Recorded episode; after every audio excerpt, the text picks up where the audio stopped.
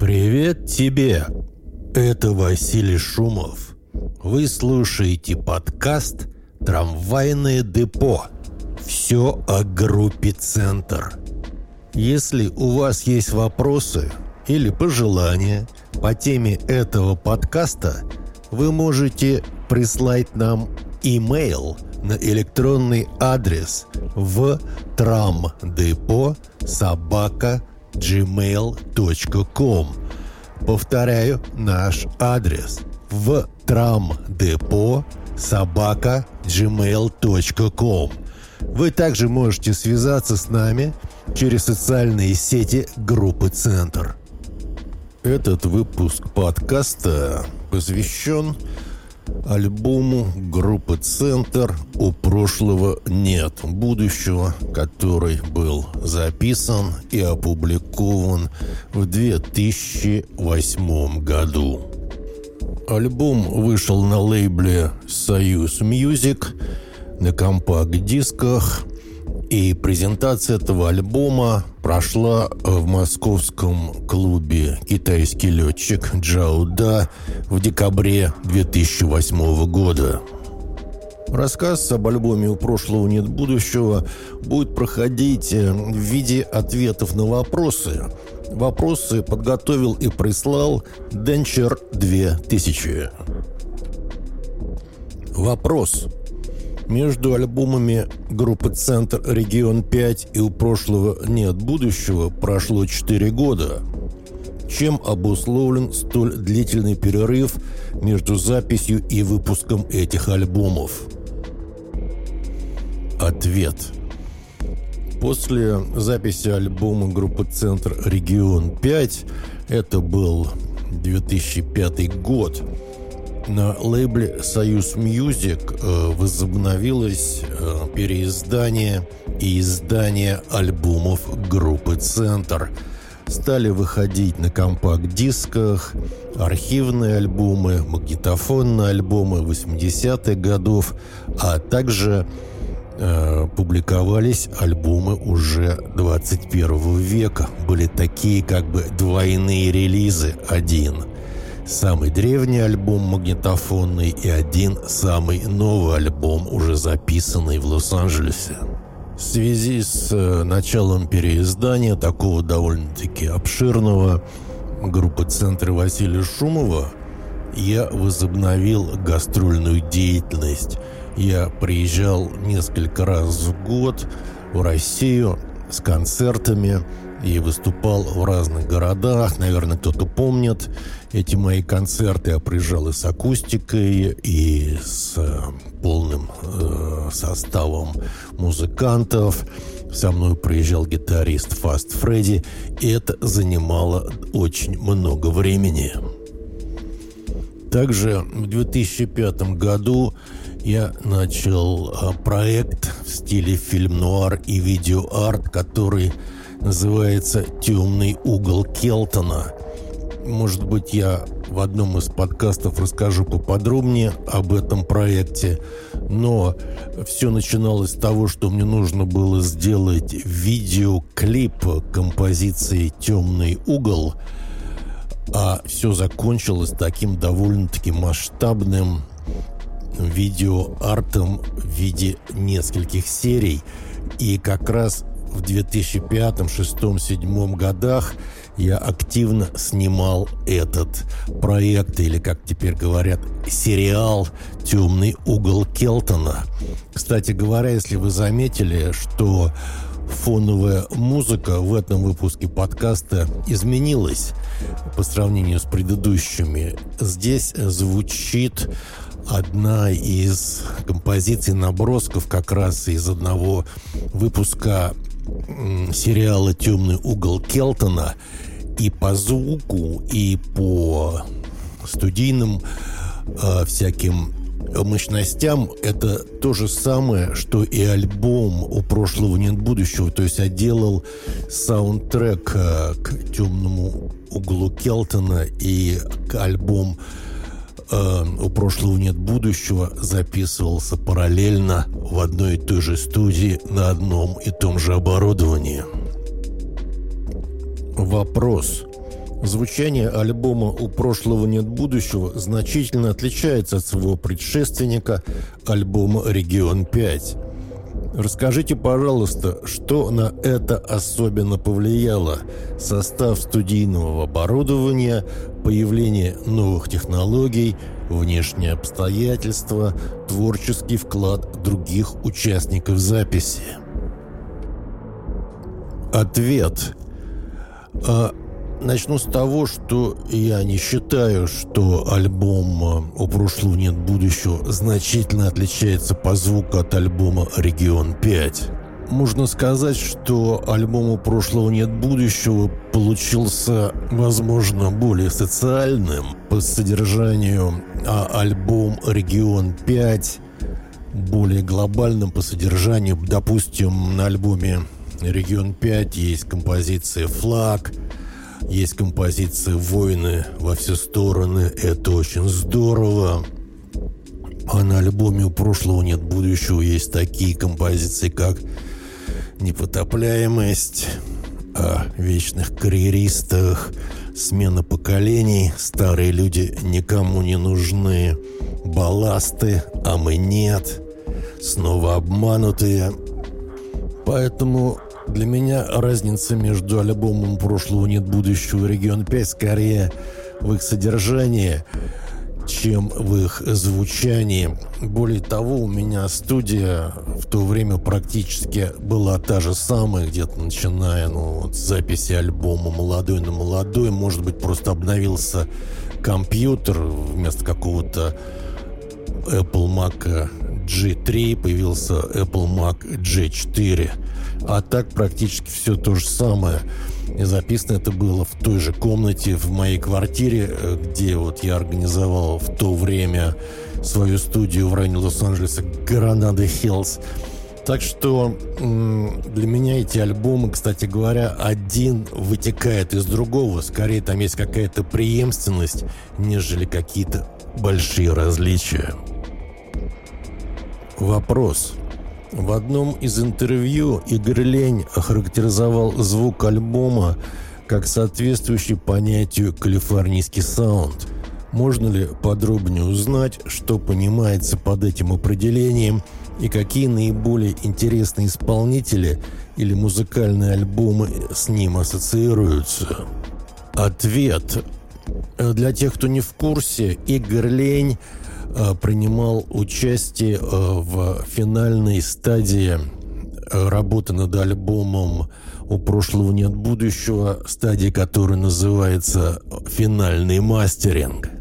Также кто не, не знает, кто такой Герлейн, напомню, это московский клавишник, который в середине 80-х годов играл в группе Николай Коперник. Он принимал участие в записи альбома группы «Центр очищения» в 1988 году.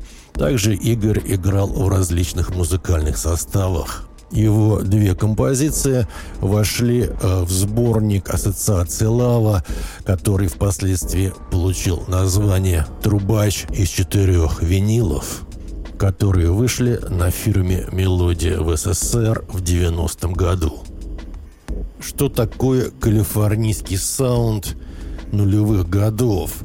Начну с того, что сам термин довольно условный и имеет отношение к миру студии звукозаписи и радиостанций, которые крутили круглосуточно самую популярную музыку и последние хиты тех времен. Тогда же была статистика, что в Америке большинство людей слушает музыку в машине – а наиболее запоминающаяся музыка в машине оказалась та, которая звучит в машине наиболее громко среди музыкального потока той или иной радиостанции. Чтобы музыка звучала максимально громко на магнитоле в автомобиле, продюсеры стали э, выпускать музыку с такими характеристиками, когда она скомпрессирована по максимуму. То есть максимально выжимается громкость в ущерб динамическому диапазону и частотам. глядя назад в конец 90-х, начало нулевых, можно сказать, что музыка тогда была просто изуродована вот этой сверхкомпрессией. Сейчас она звучит просто как такое сплошное искажение, но в угоду вот этой войны громкостей и чтобы она звучала максимально громко в салоне автомобиля, который стоит где-нибудь в пробке на фривее 405 в Лос-Анджелесе, приходилось жертвовать, в принципе, качеством звучания. Все это было всем известно, все все прекрасно понимали, все, кто занимался продюсированием и выпуском чартовой музыки в то время – и э, нужно было найти какие-то варианты решения вот этого ужаснейшего искажения, который просто гробил хорошую музыку. И одним из э, методов, который вот получил название калифорнийский саунд. Вот было использование всяких ламповых э, винтажных компрессоров, эквалайзеров на последнем этапе выпуска песни или какой-нибудь композиции, то есть вот в период мастеринга. То есть чтобы было громко, но все равно сохранялся вот этот э, динамический диапазон, и чтобы это не резало уши. Вот в двух словах, что значит э, калифорнийский звук. Если привести какие-либо примеры вот этого калифорнийского саунда, ну, можно упомянуть вот любую популярную музыку, которая была в американских чартах где-то в начале-середине нулевых годов. Вот такая группа, как Maroon 5, например, вот, на мой взгляд, типичный представитель этого калифорнийского саунда, их альбомы тех лет э, певица Пинк того же периода, или вот э, композиция певицы Кейти Перри, который, композиция, которая называется Hot and Cold. Вот вы ее послушайте, и там вот обратите внимание, как э, куплет переходит в припев, и вот как бы вроде появляется эта дополнительная громкость, но качество остается нормальным, то есть нет искажений, но звук такой мясистый и плотный. Вот хороший пример калифорнийского звука. Вопрос. Оказало ли влияние на создание альбома общая социально-политическая обстановка в мире по состоянию на 2004-2008 годы? Чем особо запомнилось это время и были ли какие-либо события, особо влиявшие на художественную концепцию группы «Центр» и индивидуальные работы Василия Шумова этого периода? Ответ. У меня обычно идеи песен появляются в результате своих личных наблюдений с какими-то эпизодами своей собственной жизни или ко мне приходят какие-либо идеи, откуда они приходят, я не знаю, но я их э, пытаюсь как-то сформулировать и впоследствии реализовать в виде песен. Ну, для примера, композиция «Непотопляемость» вот об этих слугах народа, которые вечны. Проходит год, два, десять лет, двадцать лет, а он или она, они все являются сенаторами, какими-то депутатами, они сидят на этих так называемых выборных должностях всю свою жизнь. Я когда поселился в Лос-Анджелесе в начале 90-х годов и стал как бы осматриваться, что происходит, и поинтересовался местной политической жизнью.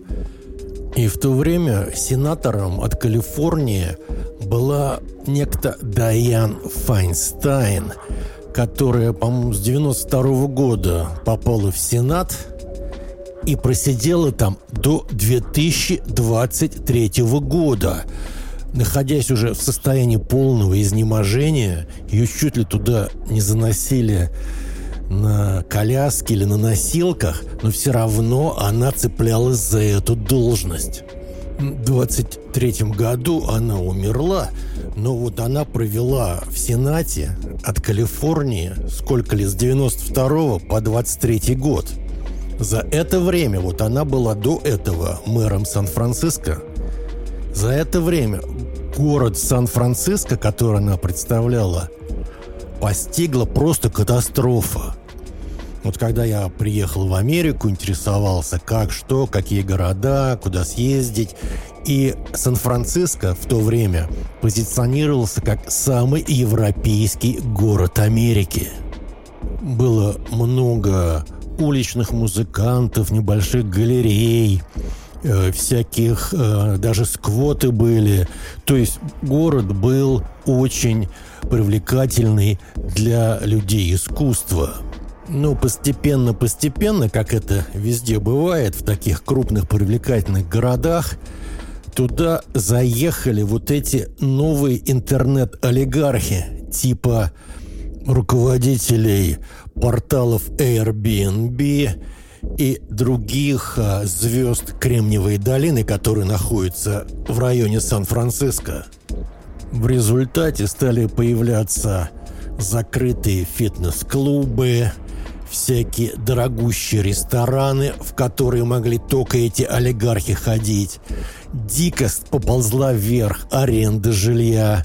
Ну и все, что связано с тем, когда в городе появляются олигархи. Кому интересно, порекомендую документальный фильм, который называется «Сан-Франциско 2.0», где как раз идет разговор и, репортажи вот из этого города Сан-Франциско, который прекратил свое существование как самый европейский город Америки, который перестал быть привлекательным местом для людей искусства. А что касается Демократической партии США и Республиканской партии США, то я вот познакомился в 90-е годы с различными активистами, музыкантами, которые как бы следили за этой избирательной кампании и, ну и вообще кто где что представляет. И они мне объяснили, я им полностью доверял, потому что я знаю, что эти люди знают, о чем говорят. И тогда, в конце 80-х, начале 90-х годов,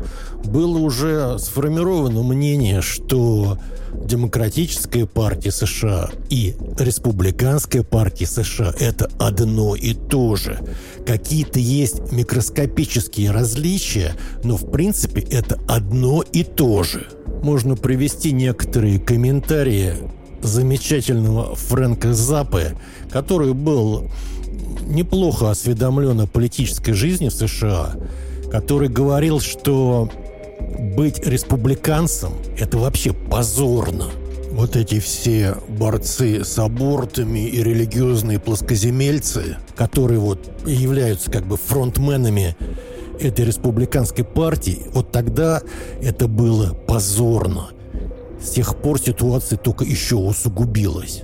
А демократическая партия – это примерно то же самое, что и республиканская партия – который тоже возглавляет вот эти карьерные бюрократы, лишь бы оставаться на своем месте, на этих привилегиях.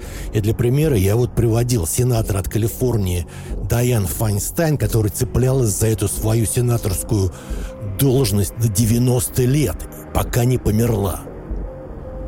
Это был такой короткий экскурс, вот как у меня появилась композиция «Непотопляемость» на альбоме «У прошлого нет будущего», ну и такие как бы общеизвестные темы, которые я отразил на этом альбоме в ряде треков, ну, допустим, «Быдло с деньгами» или «Демократия с супермаркета». Деньги есть, покупай. Денег нет, гудбай. Я снял видео тогда же, вот когда вышел этот альбом в 2008 году.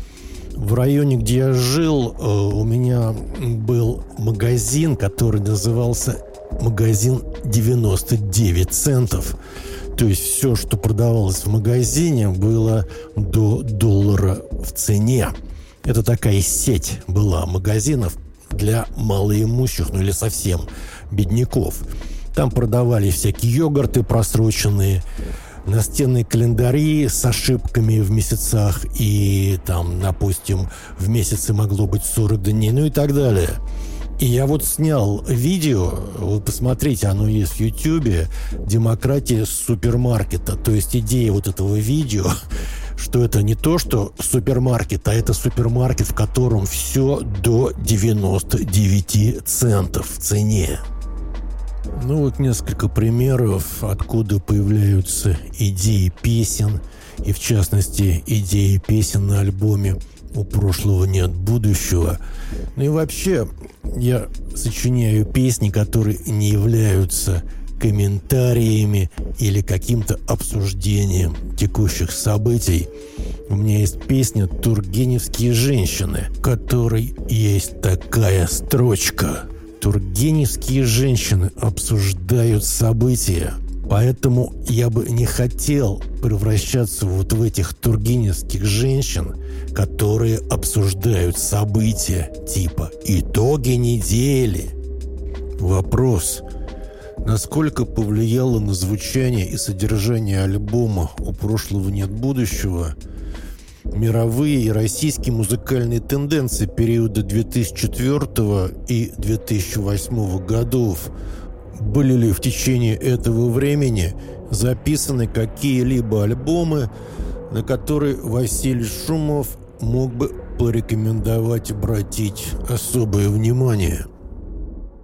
Ответ – я уже в предыдущих э, вопросах говорил о том, что большую часть музыки в то время люди в Лос-Анджелесе, например, слушали в машинах, я не исключение. То есть о каких-либо новинках, о каких-то либо новых лидеров э, хит-парадов или о каких-то историях, связанных с новыми альбомами – я это все слушал по радио. Причем в дневное время ФМР музыкальное радио в Лос-Анджелесе, но оно гоняло вот эти в режиме повторов какие-то популярные песни на тот момент. А вечерами там как-то бывали уже и передачи, в которых что-то обсуждалось, приглашались какие-то музыканты в радиостудию. Это даже не вечерами, уже ночью. Вот я помню, когда я возвращался домой после каких-то хоккейных игр или тренировок, а это было, может быть, уже за полночь, то в течение часа, пока вот я ехал с Ледового дворца домой, я что-то слушал на разных станциях, и попадалось что-то, на что я обращал внимание – Например, вот из одной такой радиопередачи я узнал о группе Postal Service и композиция Such Great Heights. Также в то время вышел новый альбом певца Морриси, это фронтмен группы Смитс из 80-х, и у него вышел альбом You Are The Quarry. И вот тогда часто по радио звучала композиция First of the Gang to Die, которую я тоже много раз слушал и считаю, что это хорошая песня в репертуаре Морриси. Также однажды в ночном FM эфире в Лос-Анджелесе я услышал рассказ о новом на то время альбоме группы LCD Sound System и композицию Daft Punk is Playing in My House. Также я впервые в машине по радио услышал композицию группы Muse. Композиция называется Nights of Sidonia.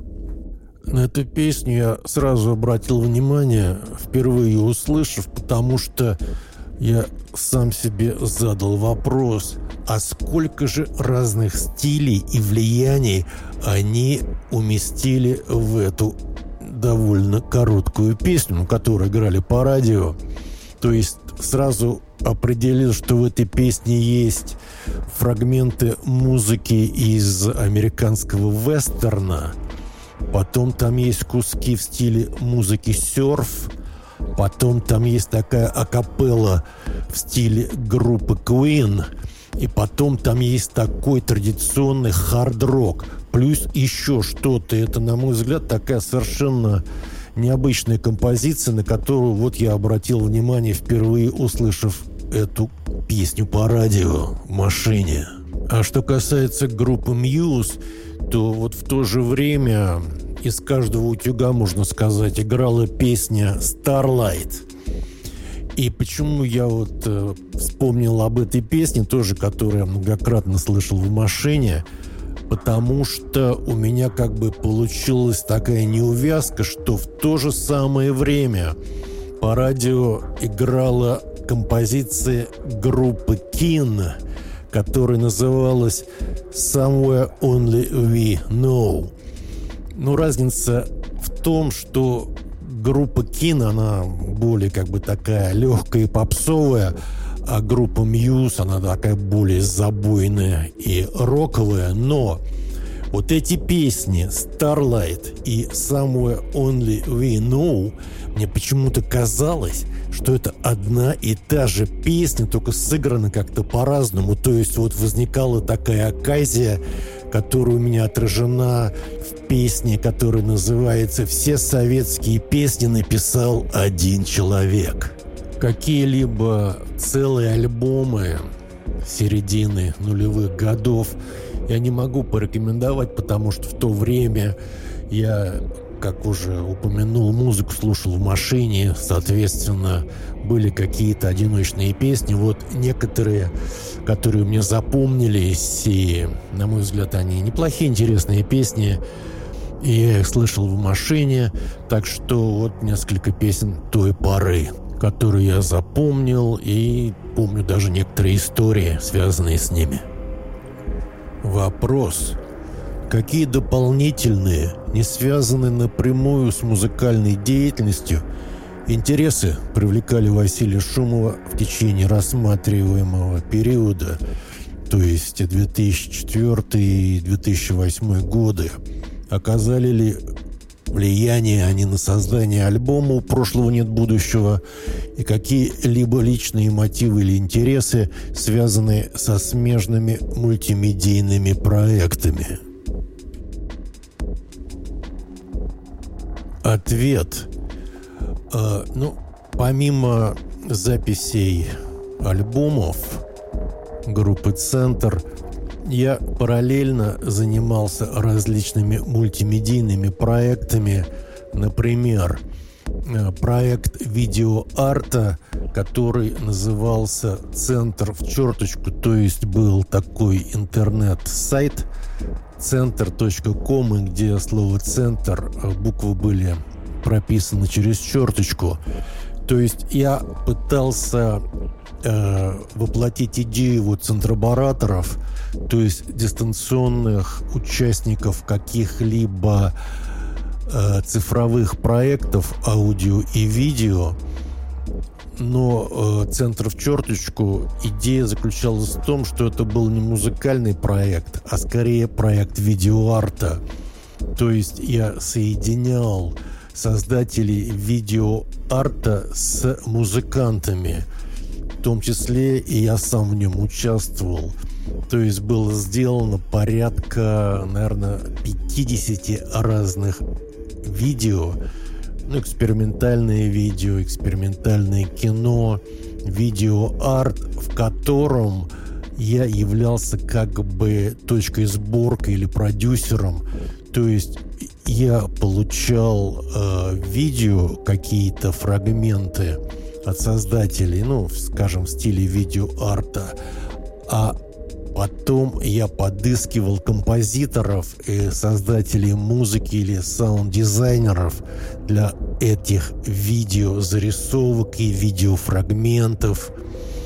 И постепенно вот э, создавались такие короткие фильмы, в которых я также был э, иногда и создателем видеоряда или композитором.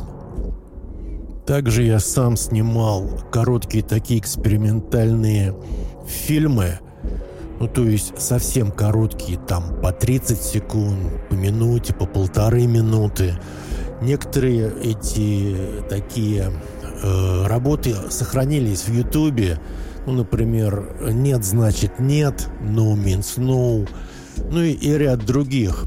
Ну, я уже вот говорил э, в этом подкасте, что в 2005 году э, я начал э, проект, который называется «Темный угол Келтона», «Келтон's Dark Corner», который начинался как видеоряд к моей песне «Темный угол», но все это разрослось в такой масштабный, мультимедийный, ну, фильм-нуар, видеоарт-проект, в котором вышло четыре серии.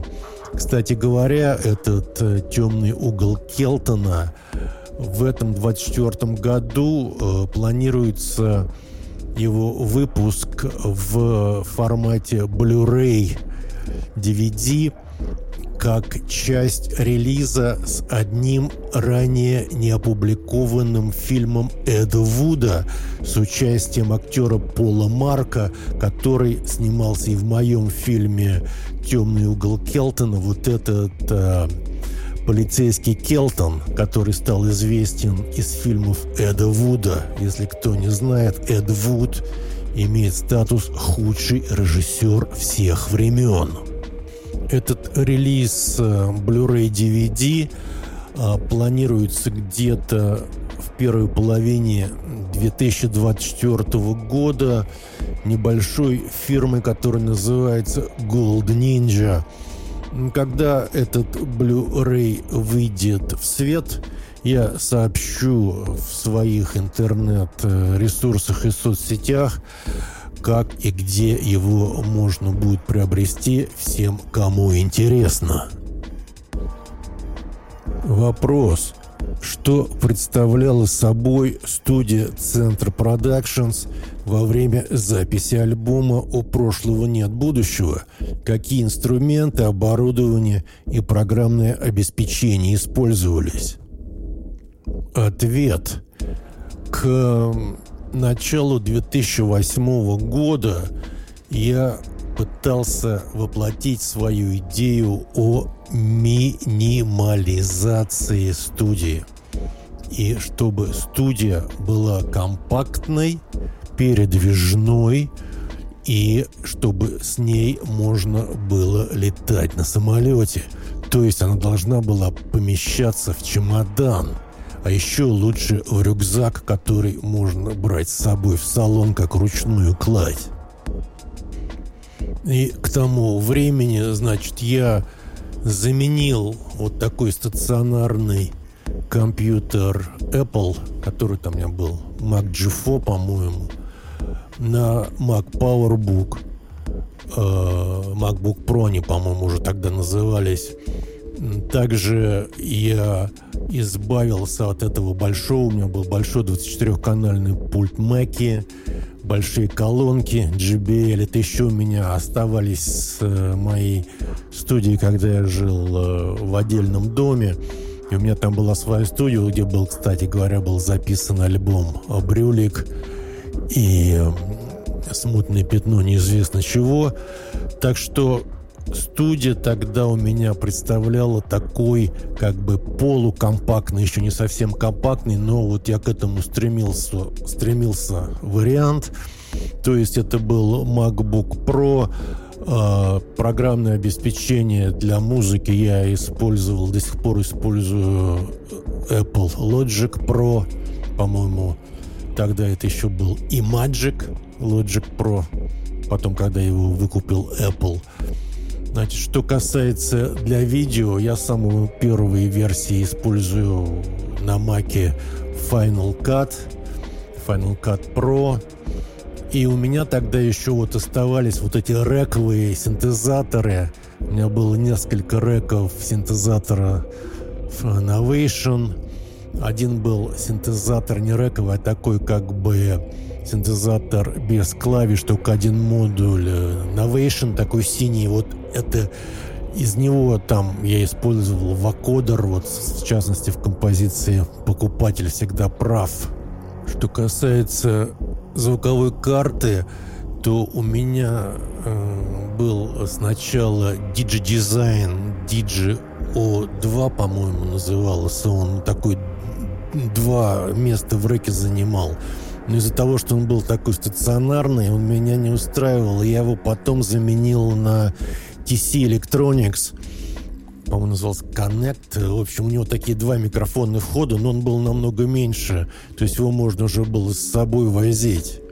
В плане микрофона я практически в студии использовал тогда один микрофон. У меня был очень древний Neumann U87 микрофон, который считается как бы винтажным, но он постоянно глючил. И вот эта ситуация с так называемой винтажной э, аппаратурой, будь то микрофоны, гитары, какие-то эквалайзеры, компрессоры, я стараюсь от них держаться подальше, потому что вся эта винтажная аппаратура, она дико-дико глючит.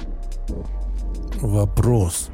Сохранились ли какие-либо особые воспоминания Василия Шумова о студийных сессиях альбома? Как проходили репетиции и обсуждения промежуточных результатов между участниками записи? Ответ. Альбом «У прошлого нет будущего» практически полностью записан дистанционно. То есть вот начиная с альбома «Пластикозаменитель» 2000 года практически все альбомы группы «Центр» нулевых годов были записаны дистанционно при участии центробараторов или же участников группы «Центр», но которые тоже работали дистанционно. Поэтому каких-то вот таких сессий их просто не было в природе. А что касается обсуждения промежуточных результатов с участниками записи, то это в дистанционном варианте происходит так, вот как, например, происходило недавно во время записи нового альбома группы «Центр» 2023 года. Альбом называется «Основан в 1980-м». Когда что-то получалось, когда я делал какой-то предварительный микс всего нового трека, я посылал э, MP3, эм допустим, э, участникам записи послушать для комментариев. Или я говорил, что вот послушайте то-то, то-то, то-то, на то-то нужно обратить внимание, что вы думаете. Ну, чтобы была такая обратная связь, и чтобы учесть мнение, потому что некоторые партии были, допустим, гитарные партии или вокальные партии, которые я как-то модифицировал, подрабатывал или добавлял эффекты или сокращал. Вот. Поэтому происходит такой дистанционный обмен мнениями. Точно так же это было и с альбомом «У прошлого нет будущего». Вопрос. Альбом «У прошлого нет будущего» содержит все признаки концептуального цикла. Практически все композиции связаны с взаимодействием прошлого и будущего или на текстовом или на музыкальном уровне. Расскажите, пожалуйста, как и когда появилась художественная концепция альбома, была ли она сформирована до начала записи или появилась в процессе студийных сессий? Ответ. Что касается оформления альбома «У прошлого нет будущего», то оно стало формироваться, когда альбом был записан, то есть вся аудиочасть была готова. Сергей Сенцов, дизайнер обложки альбома «У прошлого нет будущего», уже делал ряд дизайнов для альбомов «Центра», которые выходили на компакт-дисках на лейбле «Союз Music». И мы с ним обсуждали э, в переписках, по электронной почте, какие могут быть концепции, идеи. Я ему рассказал, что вот э, на альбоме используются фрагменты различных классических композиторов, в том числе и русских композиторов. И так потихоньку появилась идея сделать э, альбом в виде, обложку альбома, в виде такого концептуального а, набора различных осовремененных картин русских художников прошлых веков. В то время, во второй половине нулевых годов, а, в современном искусстве был такой тренд, что художники – врисовывали что-то новое в известные картины, в известные пейзажи. Например, такой знаменитый художник Бенси имеет ряд такого плана работ. И Сергей Сенцов сделал полный дизайн со своими идеями, со своими техниками, технологиями, полный дизайн вот этого компакт-диска, который называется Digipack. То есть там есть лицевая сторона, разворот, задняя сторона и картинка, которая вкладывается под сам компакт-диск, э, вот в эту пластмассовую такую штучку, на которой держится компакт-диск на альбоме. То есть было несколько сторон на компакт-диске, на котором Сергей сделал дизайн. Этот дизайн, кстати говоря, был отмечен как удачный дизайн, и э, в Москве проходила э, премия сразу после выхода альбома э, «У прошлого нет будущего». Премия называлась «Степной волк». И э, церемония проходила в Центральном доме художников ЦДХ там на открытой площадке. И Сергей Сенцов получил премию «Степной волк» за лучший дизайн альбома. Вопрос. Учитывая длительность периода между выпуском альбомов «Регион 5» и «У прошлого нет будущего», просьба рассказать о фактической хронологии создания альбома, в каком году стартовали студийные сессии, в какой последовательности записывались композиции, в какой последовательности привлекались участники записи. Были ли композиции, созданные и записаны уже после окончательного формирования концепции альбома, то есть специально написанные для этого альбома? Ответ – Запись альбома началась где-то в конце 2007 года и постепенно продолжалась где-то до лета 2008 года. Каких-то либо специальных песен для этого альбома я не делал. То есть, как правило, альбом группы «Центр» начинается как такое поступательное движение – то есть у меня есть какие-то несколько набросков, после чего я думаю, что вот можно начинать делать новый альбом. Но я эти наброски никогда не заканчиваю в конечный вариант, который нужно записать.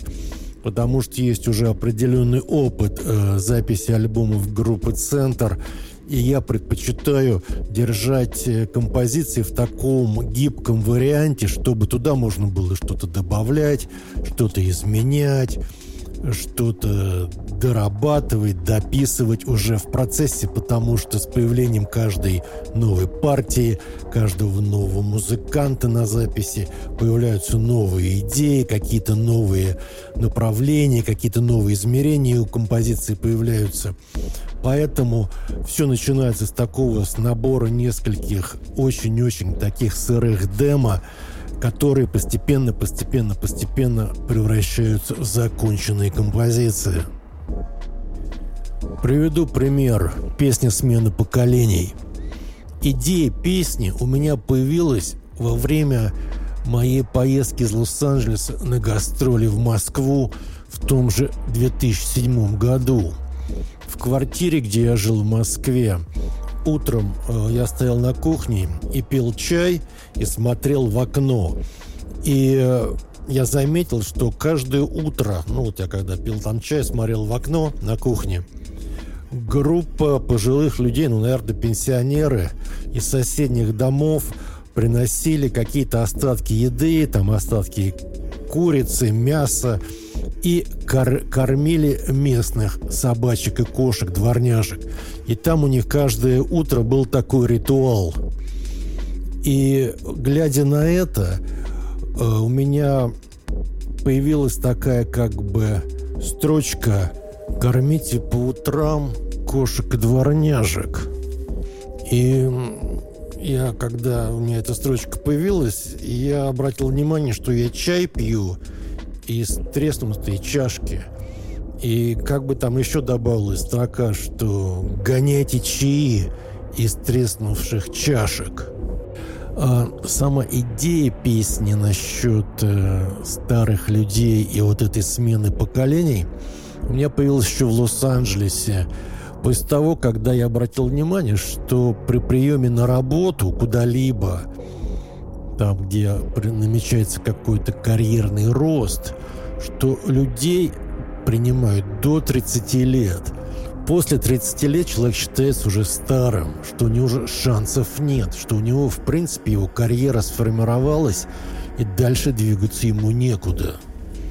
И вот в результате появилось такое как бы четверостишее «Старые люди никому не нужны», «Старые люди – обуза для страны», «После 30 для вас двери закрываются», «Смена поколений» – это называется. И я знал, что это в конце концов приведет к созданию какой-то новой песни.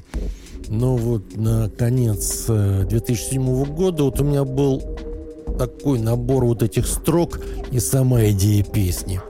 Постепенно я музыку написал и сделал это как бы структурно и дописал текст, что там стали быть куплеты, припевы. И такая появилась полностью готовая песня – который на этом альбоме называется «Смена поколений». Также примерно с другими композициями, то есть они как-то у меня появились, но я их не форсировал, чтобы закончить. То есть я ждал, когда начнется студийный процесс, когда появятся музыканты, когда пойдут, значит, обмен файлами, будут появляться новые партии. Постепенно-постепенно я буду придавать каждой композиции уже законченный вид, дорабатывать текст. И так вот, поэтому не существовало никакого специального плана, каких-то заранее написанных песен. То есть были написаны, но я их специально не заканчивал, ждал непосредственного студийного процесса.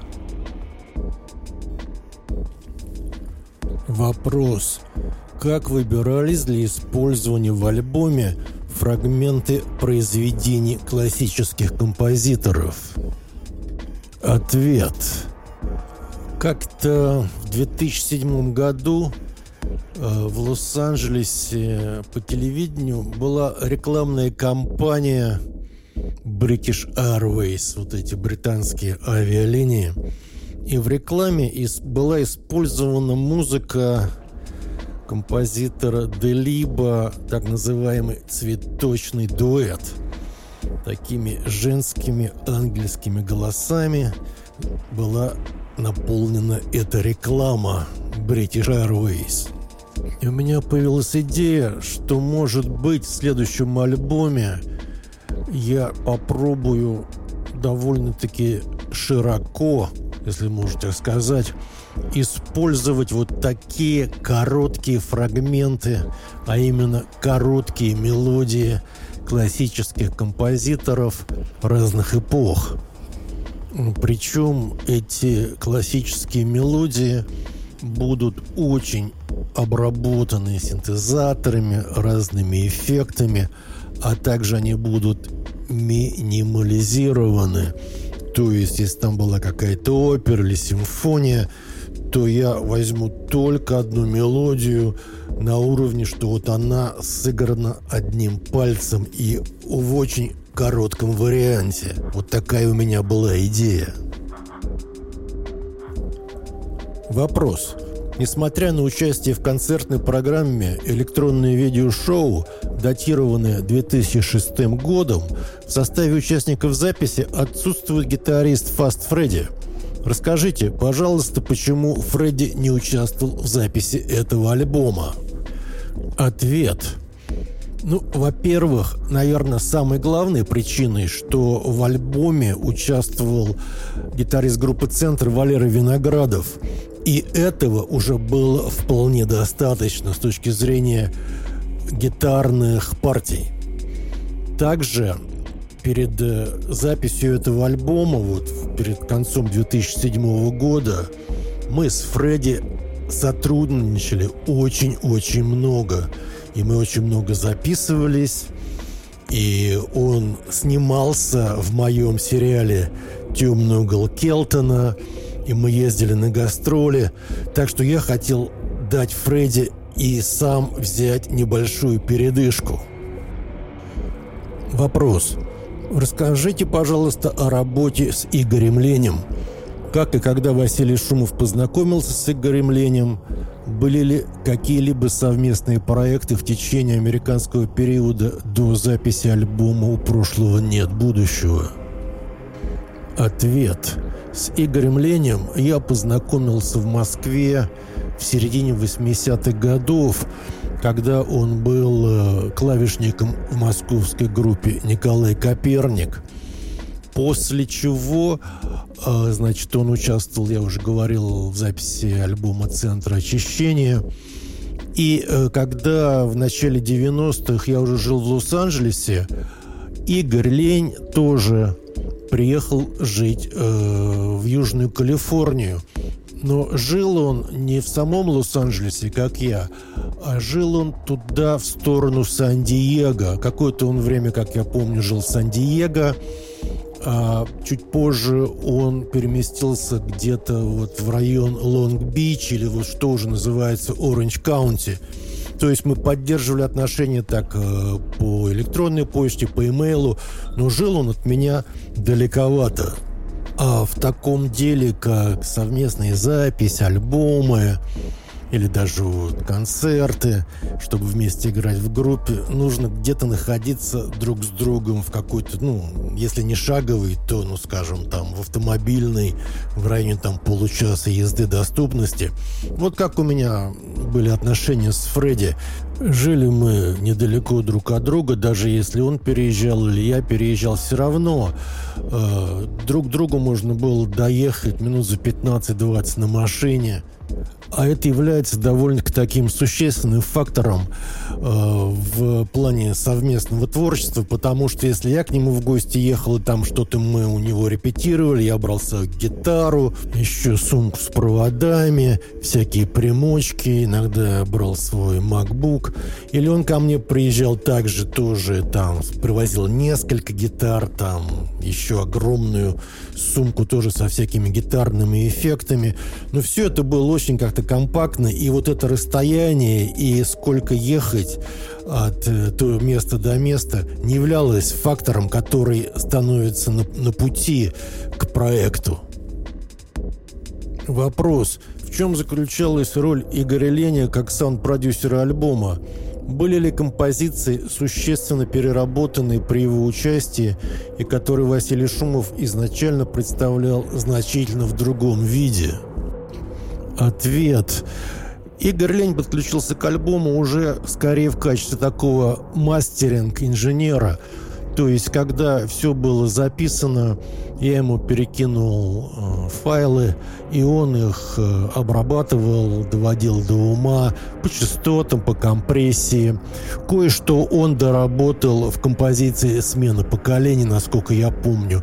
Ну а так э, все уже композиции были записаны, и он их мастерил. Вопрос как возобновилось творческое взаимодействие с Валерием Виноградовым, как был организован процесс студийной записи голоса гитарных партий Валерия Виноградова, была ли это удаленная работа или запись проводилась в Лос-Анджелесе. Ответ.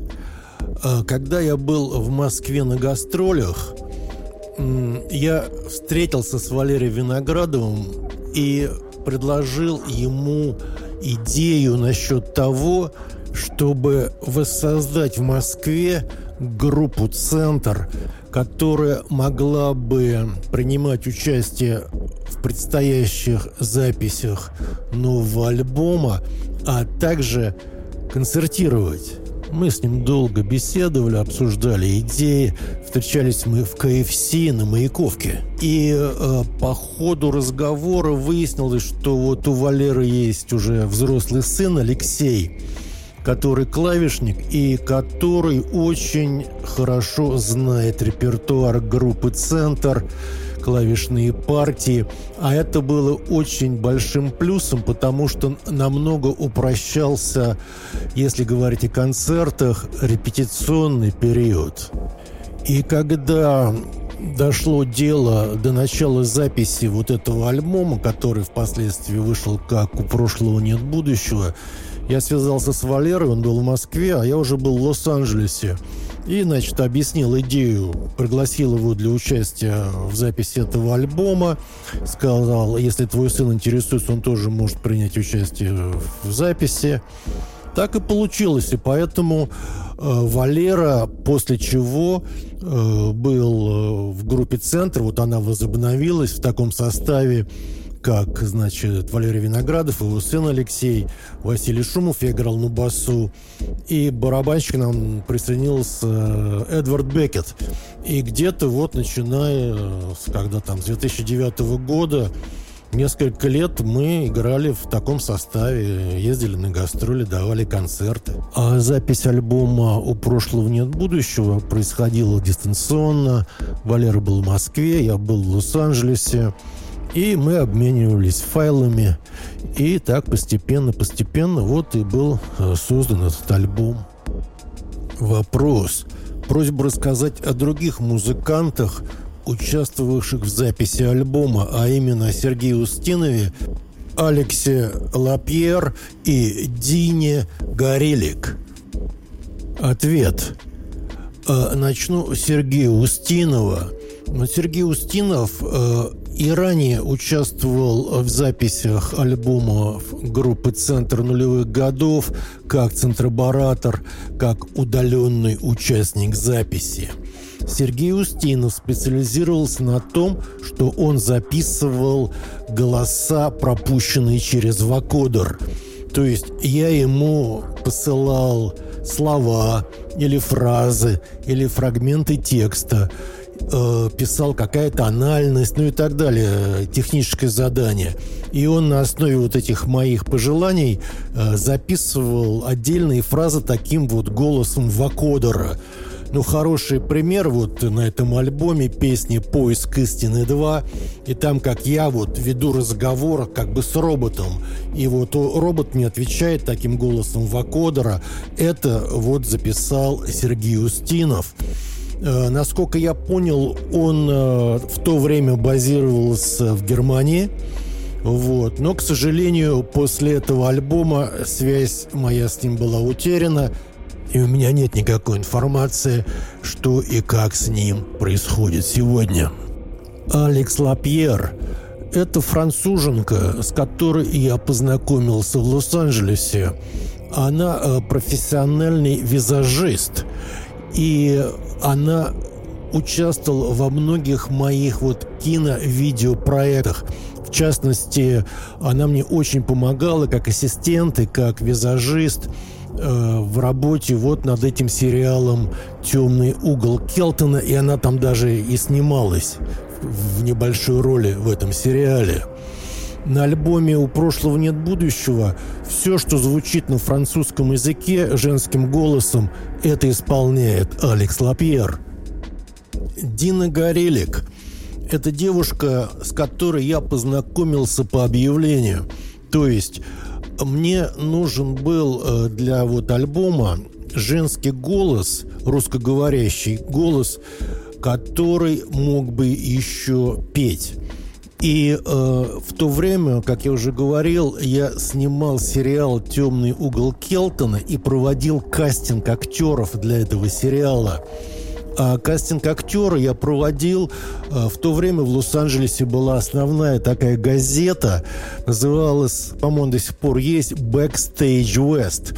В эту газету размещали все-все объявления, связанные с кино, теле, индустрии, то есть э, где что происходит, где что снимается, и вот объявление по кастингу. То есть я давал э, неоднократно в эту газету объявление по поводу кастинга для моего сериала «Темный угол Келтона», а также я дал объявление по поводу того, что нужен актер, или актриса с владением русского языка для участия в записи музыкального альбома. И Дина, значит, откликнулась на это мое объявление, и мы с ней договорились, что нужно сделать, там записать несколько фраз для нескольких музыкальных композиций. И в то время я проводил э, кастинги и кое-какие репетиции с актерами в таком небольшом театре, который называется Raven Playhouse. Может быть, до сих пор там есть. Он находился в районе Норс Холливуд, Лос-Анджелесе, на бульваре, на бульваре Ленкершем. И вот в этом небольшом театре мы встретились с Диной, я привез свою вот эту уже мобильную студию, то есть свой MacBook Pro, аудиокарту, микрофон, наушники, э, вот это набросок э, песен, в которых я хотел, чтобы она записала голос. И так вот мы там в один, э, в одну смену, если можно сказать, все и записали. То есть вот хороший пример ее голоса, это вот на композиции э, «Мания переименований», вот там, где идет шарик, бобик, тузик, додик, вот это все. И также еще на нескольких композициях звучит голос Дины. Вопрос.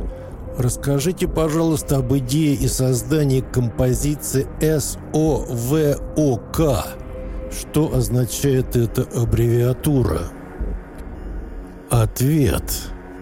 Нетрудно догадаться, что эта аббревиатура означает слово «совок». То есть идея текста у меня появилась таким образом, что вот если представить слово «совок» как аббревиатуру СОВОК, то как это может быть расшифровано? То есть каждая строчка в песне это есть попытка расшифровать аббревиатуру «совок». Также у меня с детства на подкорочке засели вот эти китайские голоса.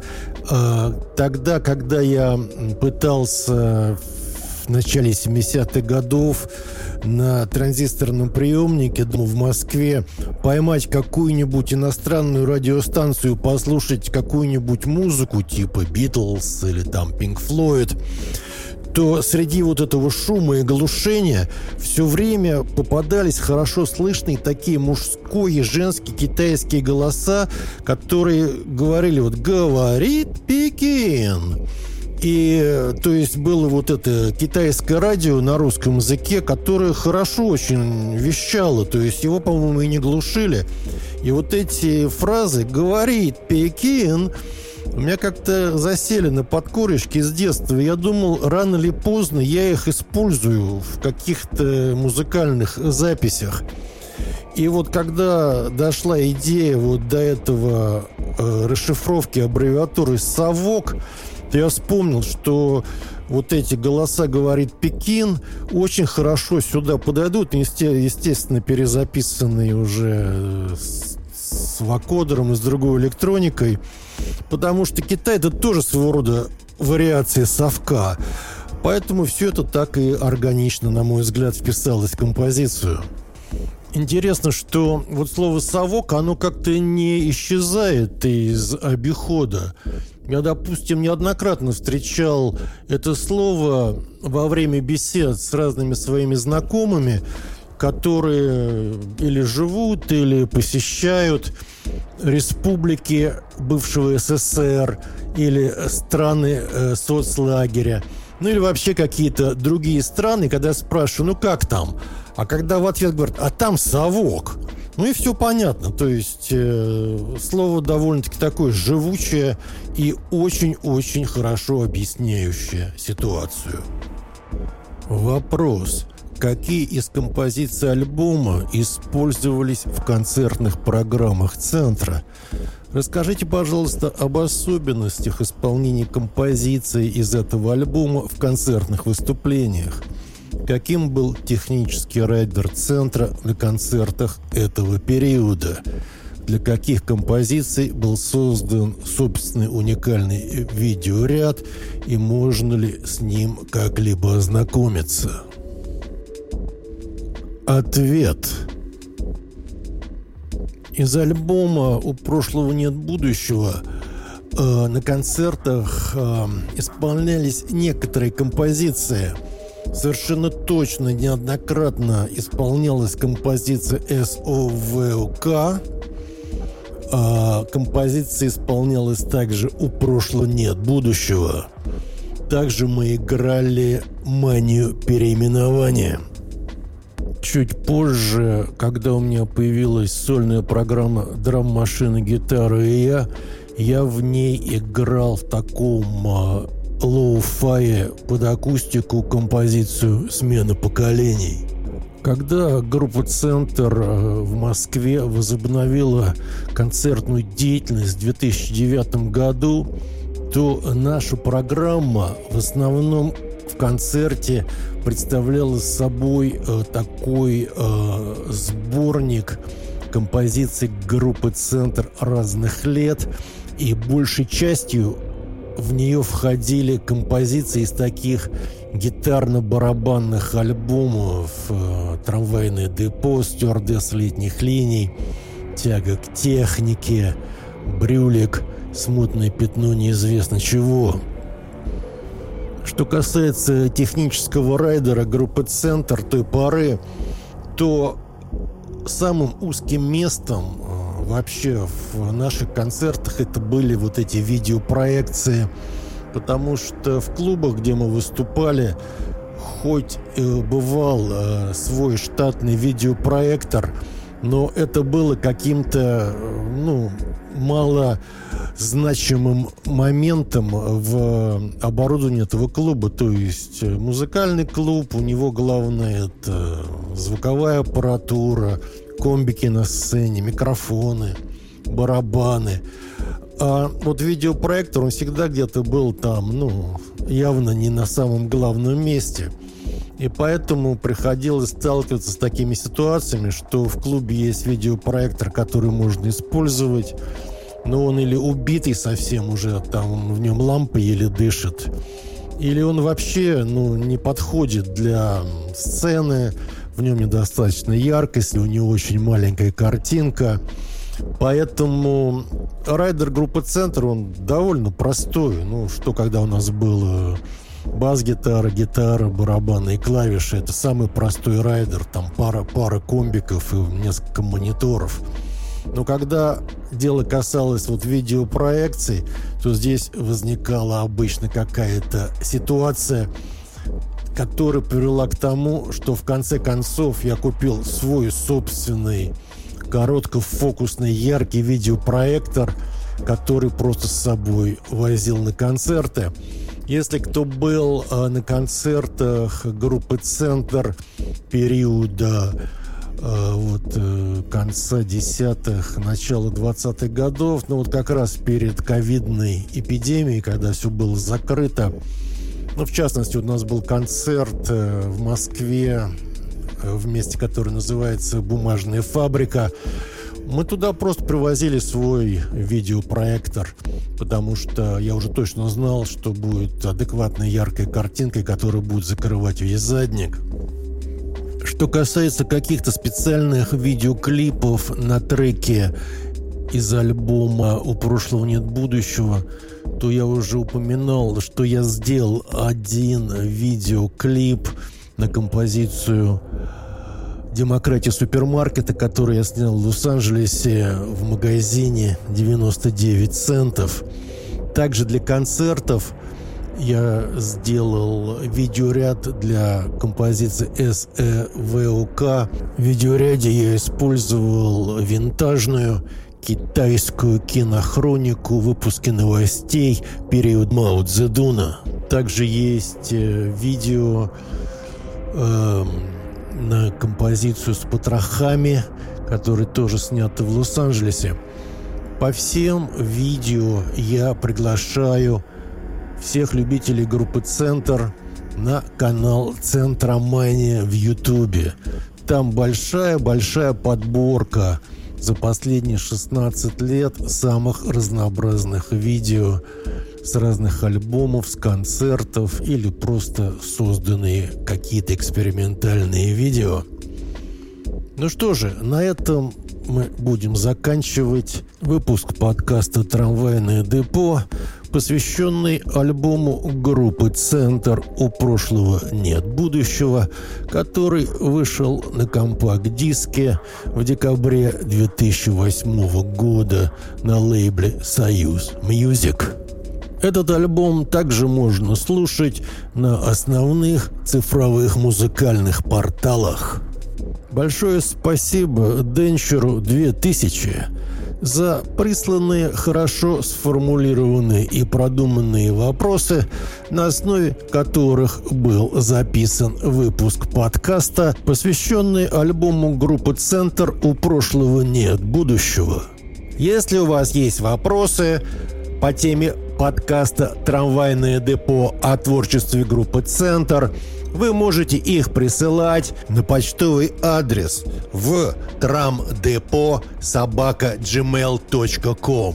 С вами был Василий Шумов, подкаст «Трамвайное депо». Спасибо за внимание, всего наилучшего и до новых встреч в трамвайном депо.